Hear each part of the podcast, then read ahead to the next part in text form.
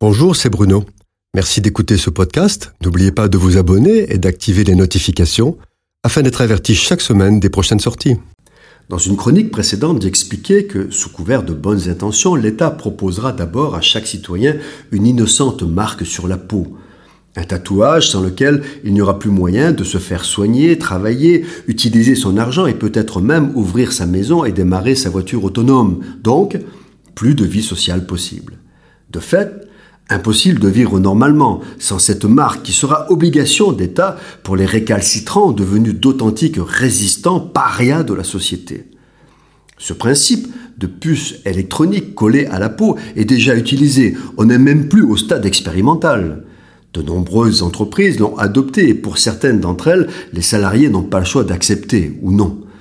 Mais il existe déjà pléthore d'objets que l'on colle sur la peau ou introduit dans le corps, tels les prothèses, des pacemakers ou autres patchs qui permettent de mieux vivre et soigner, sans oublier l'encre des tatouages soi-disant décoratifs. Pour les chrétiens, se posera alors la question de discerner parmi tous ces objets celui qui est la marque de la bête dont parle l'Apocalypse et qu'il faudra absolument refuser. Par exemple, le transhumanisme, avec les nanotechnologies et les biotechnologies, travaille à la création de robots microscopiques connectés à Internet qui, injectés dans le sang, attaquent directement les origines de dysfonctionnement du corps. Peut-on parler de marque de la bête? La parole de Dieu donne quatre éléments déterminants pour permettre d'identifier la marque de la bête. Retenez-les, c'est très important. Tout d'abord, le mot employé dans l'hébreu, comme dans le grec, pour désigner cette marque, signifie aussi figure, tatouage, incision, marque au fer rouge, comme pour les esclaves. Le deuxième, la marque de la bête, son nom ou le nombre de, son nom est une valeur numérique. Numérique, ça vous rappelle quelque chose? Ce nombre, c'est 666. L'industrie numérique qui aujourd'hui déjà gouverne la planète est essentiellement mathématique, une succession d'encodages numériques. L'humanité est assujettie à une toile d'araignée mondiale, Internet et le web.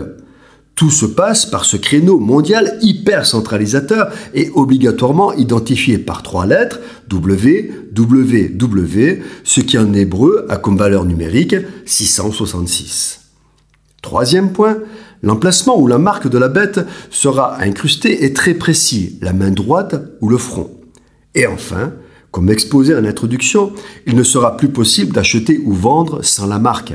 Comment cela peut-il se faire? Ce qui aurait été incompréhensible il y a 20 ans, aujourd'hui est une réalité. La marque contient un identifiant ou code crypté qui est reconnu par les machines équipées de lecteurs, lesquels transmettent les informations et les ordres voulus via Internet l'homme devient un objet connecté. Il y a aujourd'hui des milliards d'objets connectés dans le monde. L'homme, bientôt soumis à l'intelligence artificielle, ne sera plus que l'un d'eux. Tout s'accélère d'une manière phénoménale.